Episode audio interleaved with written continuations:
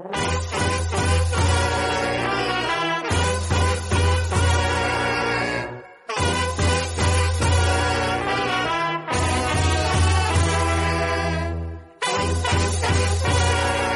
really bad reporting these in between chairs.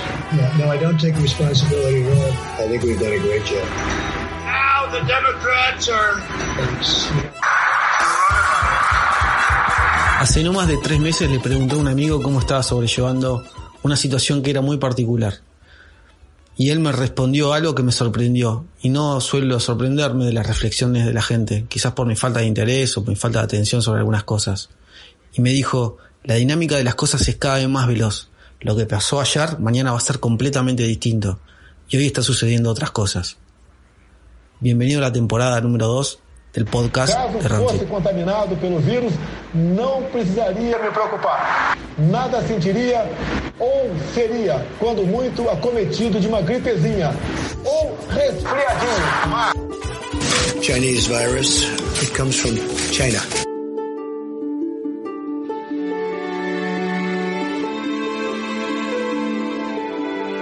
Cuando comenzamos todo es posible porque se disparan dentro nuestro miles de posibilidades, de oportunidades. Cuando comenzamos las cosas se ponen en perspectiva porque sabemos que hay una oportunidad de estar con ustedes y de conectar.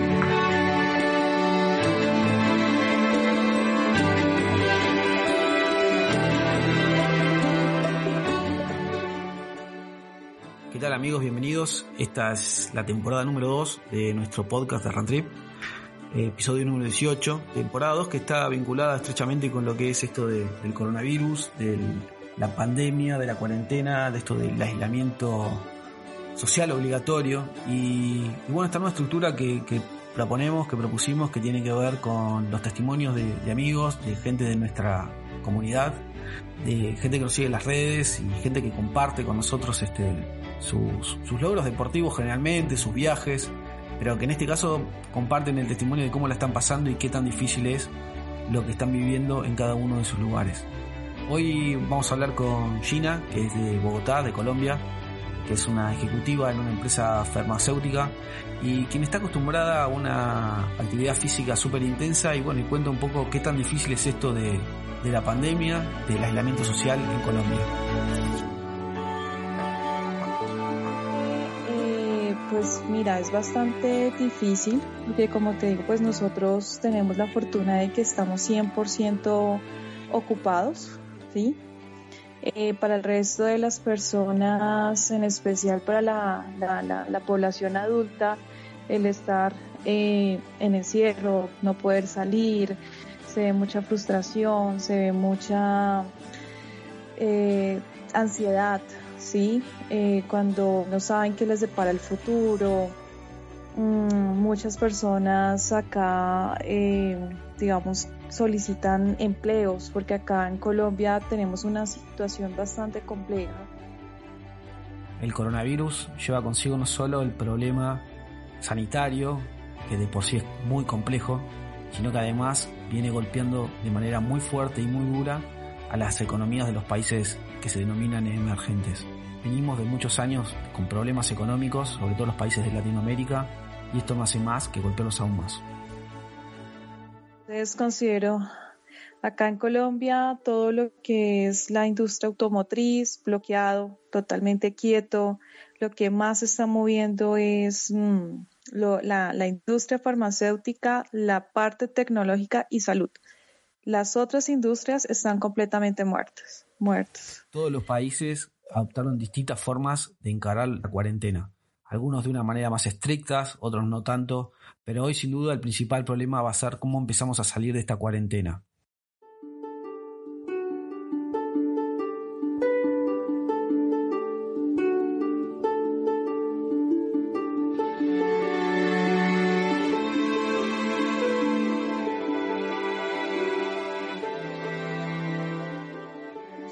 Estamos manejando algo que se llama pico y placa de género. Las mujeres pueden salir los días pares y los hombres pueden salir los días impares. ¿Sí? Eh, los bancos tienen sus horarios, no todos los bancos están abiertos, hay unos bancos que están habilitados. Para poder ingresar a los bancos eh, se tiene que tener un, espacio, tienen que tener las medidas, ninguno puede entrar sin tapabocas, sin guantes, o sea, tienen que tener unas medidas de protección. En eso digamos que Colombia está bastante estricto, a pesar de que ya llevamos pues 3.000 casos reportados, ¿sí? Eh, Bogotá eh, es la policía está constantemente pasando, no permiten niños afuera. Eh, ¿Para qué? Pero acá las medidas están muy estrictas, muy estrictas. Bogotá se ve sola. Lo único que se puede ver son taxis que solamente pueden ser pedidos por la aplicación. Si el policía te detiene, Mm, hay que comprobar que realmente se tomó de la aplicación, decir, mira, aquí está la aplicación, no pueden haber taxis eh, por fuera circulando sin que esté dentro de la plataforma. ¿sí? Una de las cosas que más extrañamos es, sin lugar a dudas, poder salir y correr y disfrutar del aire libre. Gina nos cuenta cómo era un día suyo, su rutina habitual y cómo hace para suplantar todo eso que hacía antes. Bueno, yo, yo corro todos los días. Corría en la cuarentena pues no, no, no, no, es fácil. Mi rutina diaria era levantarme a las 4 y 15 de la mañana. Eh, yo dejaba todo listo. Tengo una hija eh, de 9 años. Ella la ruta la recoge a las 5 y 20 de la mañana. Entonces yo dejaba todo listo. Yo vivo sola con mi hija. Dejaba todo preparado, listo, de tal forma de que cuando la ruta recogiera a mi hija mm, a las 5 y 20 yo salía a correr para mí es fantástico correr y saber que estás en la transición de la noche-día. Me parece perfecto. O sea, me parece que es una hora que tú te dedicas, es una hora en que es una paz, porque en el momento que yo estoy corriendo, escucho mucho podcasts eh, con oraciones y afirmaciones, ¿sí? Como preparándome para el nuevo día, preparándome que independientemente que pase lo que pase, suceda lo que suceda, el día va a estar bien, ¿sí? Entonces yo todos los días corría de 5 y 20 de la mañana a 6 y 20, o sea, una hora. Mm, me alistaba y salía a trabajar, ¿sí? Eh, lo complementaba dos, tres, depende de, mi jornada, porque mi jornada laboral es bastante fuerte. Entrenaba en las noches en Bodytech, que es la cadena de gimnasios más grandes, digamos que acá en Colombia es muy conocido. Eh, hacia, me encanta, me encanta todo lo que tenga que ver con combat, ¿sí? Full combat, body combat, ¿sí? Eh, entonces me programaba en las noches para hacer clases porque yo en las noches estudio inglés, ¿sí? Eh, los fines de semana, los sábados, hay un, un sitio en Chico, es que es en Bogotá, que se llama Brooklyn. Uno hace un entrenamiento de boxeo, ¿sí? Entonces todos los sábados y domingos a las 9 de la mañana sabía que tenía clase uh, para hacer boxeo. Entonces es una clase también que a mí me ayudaba mucho a ganar mucha resistencia cardiovascular y, bueno, pues ya la, la, última clase la tuve el 15 de marzo, que fue cuando tomaron la medida obligatoria, cerraron, cerraron todos los gimnasios, cerraron todos los sitios donde se podía practicar deporte. Eh, ya obviamente ya no se podía salir a la calle, era el susto, el temor, ya se veían muchos casos, ya, no, ya de 100 casos, ya al día siguiente ya eran 200 casos, 300 casos con el, con el COVID. ¿Cómo seguí con, digamos que con la actividad física? Em, nada, me tocaba colocar videos en YouTube porque mi cuerpo necesitaba el ejercicio y más que yo hago un entreno bastante fuerte, ¿sí? Pese a las dificultades y a la intensidad que ella tenía en sus entrenamientos, ella tomó la decisión de no aflojar y seguir para adelante con la misma intensidad con la que lo venía practicando.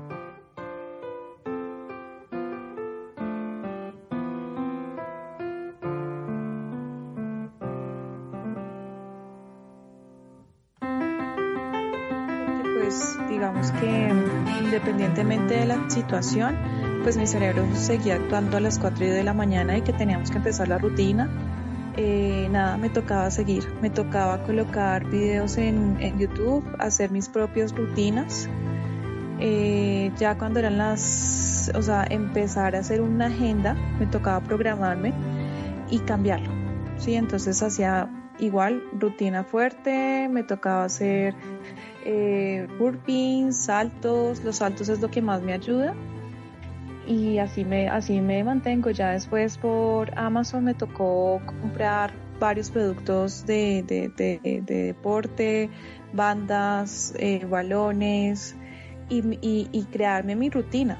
¿sí? Decir, bueno, esta rutina me gustó, no me gustó, eh, si elevé mi frecuencia cardíaca, se mantuvo, se, se quedó quieta.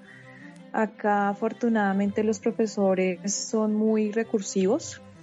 Eh, hay una profesora que se llama Tatiana Soto, ella es directora de Full Combat y ella creó un grupo privado en el que mm, hacemos clases. Entonces yo lo que hago es cuando no puedo asistir a la clase, se graba y cada track o cada, cada mm, espacio empiezo a saltar, compro un lazo que te cuentan los saltos.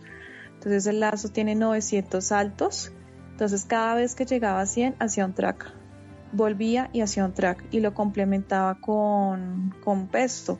No se siente igual, no se siente el mismo, la misma mm, intensidad, pero pues tampoco uno no deja de hacer nada, ¿no? y el cuerpo lo siento, el cuerpo. Un momento de la charla, luego de hablar de tanta actividad física, casi le diría que hasta me cansé. Pero surgió una beta distinta en la conversación en donde ella empezó a explicar sus estudios y la forma que tenía de encarar hasta la vida, les diría, desde la metafísica y todo lo que había aprendido a partir de la lectura sobre este tema de que ya no te puedes apegar a una religión, que no te puedes apegar a una relación de pareja, incluso hasta el amor de los hijos, ¿sí? Dependiendo del pensamiento que uno tenga, ese pensamiento es lo que tú le estás transmitiendo como energía a cada célula de tu cuerpo y de acuerdo a eso, tus protones y tus neutrones se empiezan a mover, empieza la vibración. Cuando uno empieza a vibrar desde el, desde el miedo, está comprobado científicamente que tus hertz baja a 16. ¿sí? Cuando tú necesitas elevarte, necesitas pensar en positivo, imaginarte, el cerebro no sabe qué es lo real y qué es lo irreal. Si uno quiere decir, no quiero imaginarme esa oveja negra, lo primero que vas a pensar es en esa oveja negra. Es lo primero, ¿sí? Por lo mismo, porque el cerebro no sabe identificarlo. Todas las mañanas lo que yo hago es meditar, ¿sí? sentir la emoción que siento, ¿sí? Hay días en el que me siento feliz, perfecto. Hay días que me siento triste, ¿sí? Esa tristeza es donde yo le doy la puerta de bienvenida y le digo, ¿por qué te sientes triste? ¿Sí? Muchas veces las, digamos que las personas lo que dicen, me siento triste, no, no, no, entonces lo dejo atrás, no me gusta, eh, sí, porque le tememos a la tristeza, le tememos a la ansiedad, le tememos a muchas cosas, donde simplemente el cuerpo te está diciendo, hey, escúchame, escúchame porque es que no está mal está sentirse mal, no está mal sentirse mal, está bien, sí, está perfecto, solucionémoslo. De pronto estamos abriendo una herida del pasado donde nos sentimos atrapados, explorémoslo, ¿sí? Entonces, yo siento que la parte mental uno lo trabaja con la meditación, la respiración, ¿sí? Es vital la respiración es algo que eh, muchas veces eh, el ego quiere decirte no se puede, estamos encerrados, estamos confinados, no hay oportunidades, tal, tal, te pone cualquier barrera, ¿sí? Y cuando tú empiezas a respirar y a decirle a tu cuerpo, tranquilo, estamos bien. Muchos descubren una nueva oportunidad a partir de todo este parate, de este stop a nuestra vida cotidiana, al ritmo que tenemos habitualmente y quizás es la oportunidad para empezar a descubrir o tomar clases o iniciar cursos de temas que teníamos postergados por falta justamente de tiempo. En este caso, Gina toma una de las oportunidades y recibe una beca del gobierno. Y ella nos cuenta de qué se trata todo esto. mucha gente critica, ¿cierto? Que siempre estamos acostumbrados que nos tienen que dar y nos tienen que dar porque estamos mal, porque estamos mal, pero mucha gente no se da cuenta de lo que realmente hace el gobierno para poder progresar, ¿sí? Afortunadamente Colombia eh, siempre ha promovido la educación. Eh, el gobierno regaló más de 115 cupos para estudiar marketing digital hay algo que acá en Colombia se llama la Cámara de Comercio, donde apoya a los emprendedores, ¿sí? Incluso les enseñan, o yo estaba en esos cursos que te enseñan a, tú que eres un emprendedor o que eres un empresario de una microempresa, ¿qué puedes hacer? ¿Sí? Extendieron, eh, digamos, el pago mercantil y dieron muchísimos cursos, demasiados. No te puedes imaginar los cursos que han dado sobre cómo manejar financieramente tu empresa, eh, el tema de los bitcoins, todo eso, todo eso es lo que ha ofrecido y gracias a eso yo me gané uno de los cursos y estoy estudiando marketing digital. Exactamente, porque eso es buenísimo. Eso.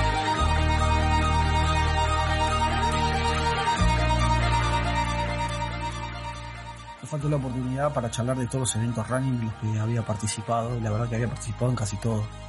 Cada evento que surgía en Bogotá o por sus alrededores ella estaba ahí contándonos cómo es y de qué se trata cada uno de ellos. O sea, no hay evento de maratón que yo no participe. Acá hay algo muy bueno y es que eh, nosotros decimos que estamos mil 300 más cerca las estrellas porque Bogotá queda ubicada en una montaña, una montaña muy alta. Entonces, el nivel de resistencia que, tiene la gente acá de Bogotá es muy buena, ¿sí?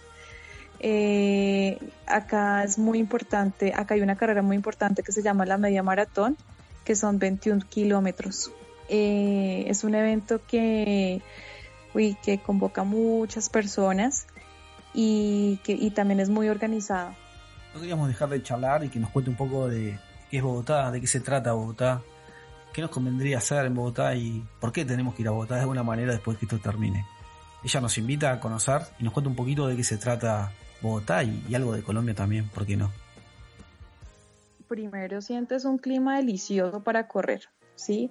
Es un clima que nunca, o sea, a pesar de que sientas esa resistencia, es un clima muy tropical que te ayuda a ganar muchísima resistencia porque no es un terreno plano, sino es un terreno que o es en ascendente o es descendente, ¿sí? Eh, los restaurantes, eh, la comida típica, eh, acá son expertos en todo lo que se trate de sopas. aquí también es muy rico todo lo que es platos exclusivos, acá hay muchos chefs conocidos, entonces ellos han montado sus propios restaurantes, eh, el paisaje que se ve es hermoso. Mm, hay un sitio que se llama Monserrate.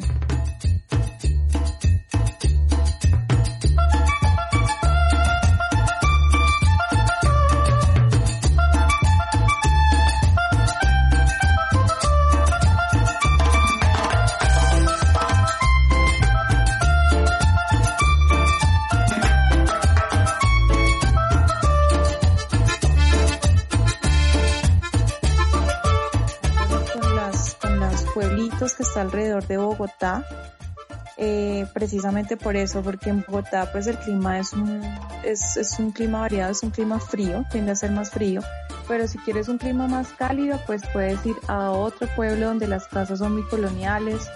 Eh, tenemos otra que se llama Boyacá, Boyacá es hermoso, las, los paisajes que se ven son divinos, en Boyacá tú puedes practicar muchos deportes al aire libre, ¿sí? Eh, puedes hacerte de todo, ¿sí? Entonces con Bogotá tú te puedes quedar cuatro horas, eh, te puedes divinamente ir a los pueblos cuatro días, devolverte, si estás cansado del calor pues vete para el frío, ¿sí? Entonces aquí hay una, una variedad de climas muy chévere y las actividades que se hacen al aire libre también son espectaculares.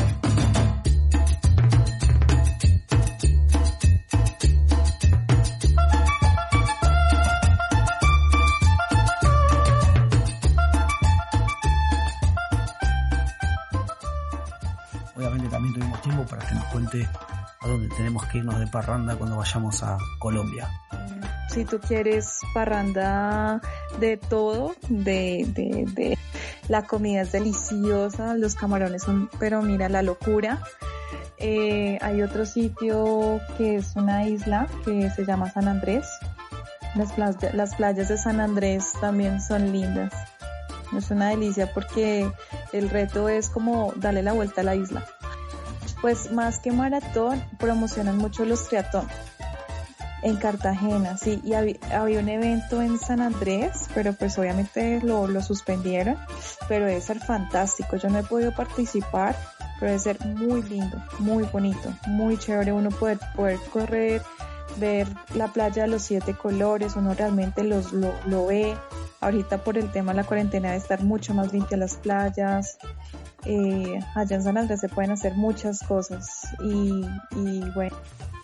Ese era el relato que nos dejaba Gina desde Bogotá, desde Colombia y cómo la están pasando. Bueno, las buenas expectativas, las buenas energías, las buenas vibraciones que tenemos a partir del relato, del testimonio de todos nuestros amigos para poder encarar el día después de que todo esto pase.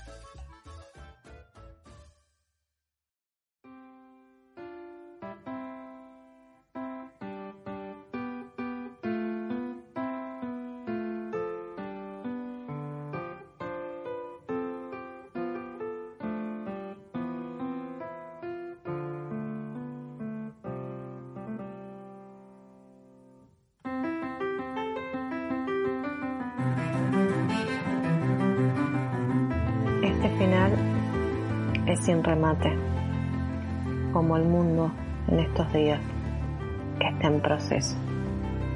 Entonces, el deseo disparó su arco y la flecha del deseo partió la vida al medio. Y la vida fue dos. Los dos se encontraron y se rieron. Les daba risa verse y tocarse también.